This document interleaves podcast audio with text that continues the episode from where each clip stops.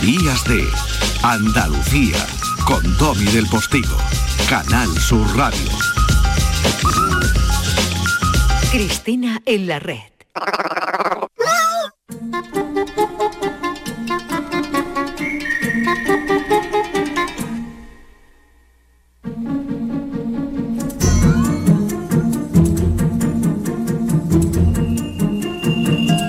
Tú sabes, Chris, que yo vi Wally, cuya eh, bueno, pincelada de banda sonora estamos escuchando de fondo, ¿no? Con mi Gabriel, que ahora tiene 11 años, como tú sabes, eh, con el chiquitillo no, porque ha cumplido 3 años ahora y todavía no lo puedo llevar. Claro. Eh, una obviedad, ya, ya habría yo corrido. Aunque tú sabes que Gabriel Tú sabes que Gabriel eh, me gusta cuando me regalas esa sonrisa tan discreta. Tú sabes que, que Gabriel eh, con seis años o por ahí no solo había visto Poño, había visto medio Miyazaki. Pero bueno, eso lo contamos otro día. La cosa es que eh, a, a mí me daba miedo parte de la película y él, y él se lo pasaba pipa. Wally además tiene, tiene algo, y, y- y ya lo que voy a decir me sirve para presentar a, a Javier Ocaña, que, que vamos a hablar con él sobre un libro imprescindible. Perdona, Se tenga Ocaña, pero hijos, tu invitado no era Javier Ojeda. Javier, no, Javier Ocaña. Pero perdona, yo me he preparado toda la documentación sobre, sobre el concierto 2000 de Danza Invisible y todo eso. Bueno, pues no pasa nada. Mira, Javier Ojeda tiene carrete para eso y para más. No te preocupes. Madre de Dios. Javier Ocaña, buenos días. ¿Qué tal? Buenos días. Siento no ser el de danza invisible, pero bueno. No ni, ni tocas la guitarra ni algo de eso? No, ¿no? No, lo único que puedo aportar es que fui a muchos conciertos de danza invisible en, en mis tiempos, pero poco más. Bueno, eso está bien, eso está bien. Entonces, ahí sí puedo yo entonces ya, ahí sí puedo yo, ahí sí puedo yo. Bueno, de Blancanieves a Kurosawa, la aventura de ver cine con los hijos. Está publicado por Editorial Península y es una especie de guía con 150 películas para ver con tus niños antes de morir. ¿eh? Entonces, sí, después de morir verlas es complicado, Javi. Pero nunca se sabe, nunca se sabe, porque a lo mejor algunas de esas películas lo ponen en duda, no lo sé. Ojalá se puedan ver películas después de morir, la verdad. Bueno, hemos elegido Wally como, como punto de partida porque cuando, bueno, como bien además eh, narra Javier en el, en el libro y como él nos contó cuando pasó por el Málaga de Festival, ¿no? La, la previa del Festival de Málaga para presentar el libro, pues en Wally es una es posiblemente una de las pelis más complejas de, mm, de la factoría Disney, ¿no? Eh, precisamente por los silencios. Eh, por eso hemos elegido esta peli como un poco punto de partida para efectivamente, como has dicho, Domi, hablar sobre de Blancanieves a Kurosawa, que bueno, es un libro delicioso, se tenga o no se tenga críos, eh, porque es todo un homenaje a una manera de ver el cine y cómo esa manera de ver el cine o, de relacionarte con el cine en, realidad lo que hace es permitirte estar en el mundo de una manera diferente, ¿no? Y, y quiero preguntarle, lanzarle a Javier, ya que está además en la tierra, ¿no? Que, que- que ha vuelto a casa eh, durante estos días de vacaciones o de descanso, pues ¿qué tiene el cine que nos hace estar en el mundo de una manera tan diferente, ¿no? Quienes hemos crecido con esa mirada. Bueno, es que al final eh, el cine te proporciona montones de cosas eh, muy diversas. Eh, te puede pro- proporcionar evidentemente cultura y, conocimientos, pero sobre todo te, aporta una visión del mundo distinta de la que tienes, de la cotidiana, de la de casa, transportarte a otros países, a otros universos, a otros mundos, a otras familias completamente distintas. Eh, y entonces creo que, que películas como Wally te llevan a, a- a, pues eso, a universos eh, que se salen de, de tu cotidianidad y que te aportan emociones y, y- y aprendizajes eh, preciosos y, y- y sobrecogedores en muchos momentos. Oye, Javi, ¿qué tiene que ver el asombroso mundo de Gumball con los siete samuráis? Pues, pues Gumball no, Gumball no, pero... Somos muy fans los dos, además de, de Gumball, ¿eh? Somos muy fans. Yo, yo, yo, yo, Gumball, es, genial porque además te, te, puede introducir en lo que son otras familias. Siempre decimos que nuestra familia es la mejor y es la, más acogedora y que siempre es fenomenal, pero la familia de Gumball, de Gumball es muy sui generis. La Gumball tiene telita. Vamos, yo aconsejo a quienes ya somos adultos, gracias a Dios, y sabemos que las drogas, y tenemos hijos y sabemos que las drogas son algo absolutamente contraproducente y que te esclaviza y que te hace polvo, viendo el asombroso mundo de Gumball tienes la misma sensación de estar drogado, no te hace falta tomar nada, es genial. Totalmente, con ese padre ahí sentado en el sofá eh, en calzoncillos todo el día, bueno, pues también hay familias así y no pasa absolutamente nada. Claro. claro. Y entonces yo en ese, en ese capítulo lo que hago es establecer paralelismos y, en el capítulo de del principio de la animación y de las primeras imágenes, las primeras series que se ven. Y ahí hablo, por ejemplo, de cómo se pueden establecer paralelismos con Doraemon, que es otra serie que me gusta mucho y que, que vi mucho con los niños cuando, cuando eran pequeños, con esos capítulos de samuráis y ese mundo japonés, que además te lleva, que, que puede acabar llevando a los siete samuráis, que es el final del libro, previo paso por la guerra de las galaxias, que tiene mucho de samuráis, lo lleváis, al final son los samuráis y Josh Lucas se, eh, inspiró en ello y con Gumball, con, con, el asombroso mundo de Gumball, lo que pasa es que, te puede llevar posteriormente a esa comedia familiar gamberra americana de familias extrañas. Entonces, eh, eh, eso es un poco lo que hago mucho en el libro, ir dando saltos de, de un lugar a otro, algo más complejo, algo más adulto, para una edad algo superior, y, y, Gumball sirve para eso, para luego introducirte en una comedia americana estupenda, loca y gamberra. Sí, pero ¿qué tiene, qué tiene que ver eh, Aterriza como puedas con dos hombres y un destino? pues mira, tiene, tiene que ver, tiene que ver que, que eh, el cine, eh, lo bonito del cine es que a los que somos cinéfilos y nos gusta mucho esto, podemos pasar de partirnos de risa con una chorrada perfecta como esa, aterriza como pueda, a emocionarnos con el salto del acantilado de Paul Newman y Robert Redford, donde uno de los dos no sabe nadar. Entonces, eh, eso es lo bonito, eso es lo bonito del arte y de la cultura, que no solo te guste el flamenco, sino que te guste el flamenco y el jazz y el rock, eh, o que no solo te o que no solo te guste el arte abstracto y contemporáneo, sino que también te guste Velázquez y que te guste eh, el Pues al final es un poco eso. Al que nos a los que nos gusta la cultura y nos gusta el arte, nos gusta el arte diverso. Si nos gusta solo un, arte, tiene poca gracia. Cris. En esa mirada Chris, tan dime.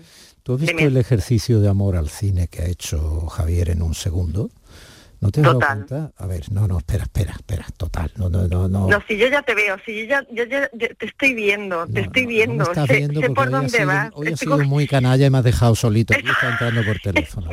Y eso te lo voy a hacer Estoy cogiendo las palomitas. No, no, no, no, hablo de verdad, hablo de verdad. Mira, cuando ha dicho, eh, cuando ha mencionado la secuencia en la que Paul Newman y Robert Redford, los dos amigos de dos hombres y un destino, eh, bueno, un peculiar western, digámoslo así y tal, eh, saltan eh, y, uno de los dos no sabe nadar, se ha quedado ahí. O sea, lo que ha hecho es todo lo contrario de ese anglicismo cateto que se llama spoiler, ¿no? Lo que ha hecho es ay, alimentarnos la necesidad de ver dos hombres y un destino. Claro, porque es una mirada cinematográfica, es eh, la mirada que evoca, ¿no? En, este evocar, mira, Domi ya hace un par de semanas, ¿no? estábamos hablando los dos bueno, como padres, ¿no? Y eh, padre, madre, y mm, la preocupación que tenemos sobre cómo incorporar a los chavales a esto que estabas diciendo tú, que amamos los tres, ¿no? Que es la cultura. Em, todo viene por una anécdota que estuvimos comentando eh, de cómo incorporamos a los chavales ya no solamente a un festival de cine, a un ciclo de cine, ¿no? O sea, cómo pueden acudir a, presentaciones de libros o de youtubers o de lo que sea, que participen de la cultura. En España hay un problema porque sabemos que además llega una edad en la que se desconectan totalmente, ¿no? Eh, a mí me gusta mucho cuando hablas con bibliotecarios de bibliotecas públicas que te dicen que hay una edad en la que desaparecen los usuarios jóvenes Que se han acostumbrado a participar de ese ritmo tan bonito de los cuentacuentos, de acudir a la biblioteca con los padres y llega la adolescencia y desaparecen. ¿Cómo podemos hacer para que la pantalla, eh, esto es muy complejo, Javier, yo soy consciente de esto, pero para que nos ayude a ampliar esa mirada que yo la, creo o atisbo, ¿no? Eh, que cada vez es una mirada más pequeña en ellos, más que claustrofóbica. Javier, no es nada complejo, ¿eh? Viniendo de Cristina, esto está normalito, ¿eh? Quiero decir que yo estaba ahí esperando, digo, veremos a ver, y no veas tú ahora que ha vuelto de Lyon, ¿sabes? Donde ha estado trabajando, porque claro, ella tiene la cosa esta de que viaja, y claro, tú sabes que viajar siempre por dentro te mueve y te genera, tú sabes, amplitud de miras, y eso es problemático. Y entonces ella ha visto allí que hay generaciones unidas eh, a la hora de, ir juntos al cine, a los museos, a los, y esto la ha condicionado mucho.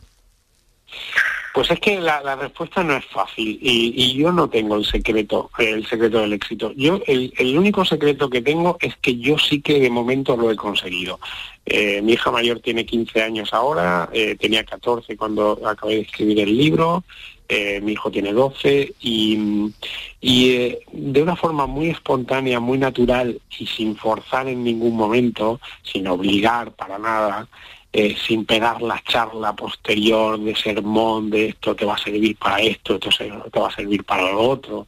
Yo creo que cuanto más se insiste, como digo en el libro, cuanto más quieras que tu hijo vea o tu hija vea una película, menos la va a ver eh, tienes que tener mucha mano izquierda y hacerlo con mucha naturalidad todo. Yo desde pequeño lo, lo, he hecho así. Tengo la ventaja de que yo en casa he estado siempre viendo películas. Entonces ellos me han visto siempre viendo películas. Es como el famoso chiste que están dos madres en un parque y una le pregunta a otra qué puedo hacer para que lean mis hijos. Y una está con el móvil y la otra está leyendo y su hijo está leyendo también. Entonces, eh, si tus hijos te ven hacer eh, cosas bonitas y a ellos les satisface, pues las van a seguir haciendo. Entonces, eh, yo creo que ahí está un poco quizá el secreto del éxito. Yo cuento toda esa crónica personal de, esas 150 mm. películas que he elegido, de las que hemos visto con, con, de las que he visto con mis hijos desde que tenían dos o tres años hasta ahora que tenían 14 y me ha salido bien. Y, ellos siguen viendo películas y como conté en Málaga eh, cuando estuve en la presentación del libro, eh, la mejor muestra de que, de que esto ha salido bien es que sé que ahora mi hija, eh, que ya tiene 15 años, les mm, enseña películas que ha visto conmigo a sus amigas. Entonces, ese paso del legado de la cinefilia de padres a hijos, si ellos ya a los 14, 15 años que se independizan realmente, y está muy bien que se independicen porque ya prefieren ver las películas con sus amigos y con sus amigas a conmigo, aunque las sigan viendo conmigo, em, si ellos se lo pasan a sus amigas, pues eso es maravilloso. maravilloso y entonces eh, ahí está un poco el secreto. Ojalá sigan leyendo y ojalá sigan con esa eh, con ese gusto por tener una intuición por la cultura y por y por la vida. a ellos hablarle de la cultura es un error, porque esa, esa cultura, palabra, como que tengo que defender que es lo mismo y lo hacen muy bien que, decir, bueno, busca películas con valores, películas así, hombre, claro, no le va a poner al niño una película que no tenga valores o que los valores sean terribles, no es eso. Ponle películas entretenidas y adecuadas. Eso, lo has dicho perfectamente, Domi. Eh, cuanto, cuanto más quieras ponerle una cosa con valores y, convencerlo de que con esto vas a aprender al otro, uff, charlata. Ahora, se puede ser muy hábil y, por ejemplo, decir, mi niño está entrando ya en ese periodo donde la calle es dura y por mucho que lo quieras tener entre tal, la calle es dura y ahora se va a producir ahí una fractura entre lo que él creía que era la vida y lo que es de verdad y todas esas cosas. Pues le pones una tarde eh, una historia del Bronx, quiero decir, eh, ¿por qué? Pero porque es muy entretenida, porque ahí hay un padre, hay un hace Muy poquito que hace muy poquito tiempo que la he visto con mis hijos, después de, terminar el libro, que esa no está en el libro y es perfecta y les encanta la película. Mm.